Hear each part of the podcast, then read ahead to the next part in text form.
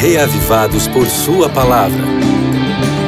Com o pastor Valdeci Júnior. A juíza eleitoral Ana Lúcia Todeschini Martinez entendeu que poderia proibir os cidadãos brasileiros de Santo Antônio das Missões, no Rio Grande do Sul, de usarem a bandeira nacional brasileira. É óbvio que uma pretensão dessa geraria uma confusão danada, pois quando um povo tem um símbolo, considera tal símbolo sagrado e, portanto, imexível. Povos sempre tiveram símbolos, imagens que representam suas configurações civilizatórias, culturais, sociais, políticas e populares. No mundo antigo também era assim. E existiam as imagens que representavam alianças entre reinos. E olhando por esse aspecto, pesquisas bíblicas há muito tempo reconheceram as semelhanças entre a aliança de Israel com Deus e outras alianças entre reinos. Esse paralelo não deve surpreender. O Senhor trabalhava com seu povo em um contexto que ele pudesse entender. Ao mesmo tempo, a ideia de uma aliança um acordo legal entre duas partes, com regras, é, estipulações e regulamentos, pode parecer muito fria e formal.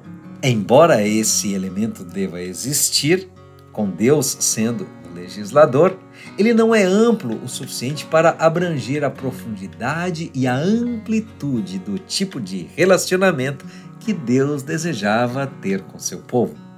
Consequentemente, outras imagens são usadas em Deuteronômio para ajudar a retratar a mesma ideia de aliança entre Deus e Israel, apenas para dar-lhe dimensões adicionais. Se você ler Deuteronômio 32, verso 6 e versos 18 a 20 e comparar com Deuteronômio capítulo 8, verso 5 e capítulo 14, verso 1, você vai encontrar a imagem do Pai sendo usada. Sabe como isso pode ajudar a revelar o relacionamento que Deus deseja ter com seu povo? É que o Senhor deseja ter com seu povo um relacionamento de pai para filho, meu querido amigo ouvinte.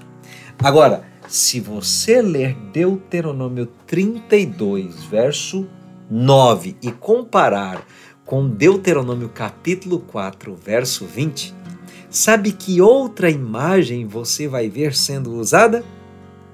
A imagem da herança. E essa imagem também ajuda a revelar o tipo de relacionamento que Deus deseja ter com seu povo, no sentido de que o Senhor gostaria de ter um relacionamento familiar. E aí, note o seguinte, meu querido irmão: em cada um desses casos, existe a ideia de família, que deveria ser o vínculo mais próximo, estreito e amoroso.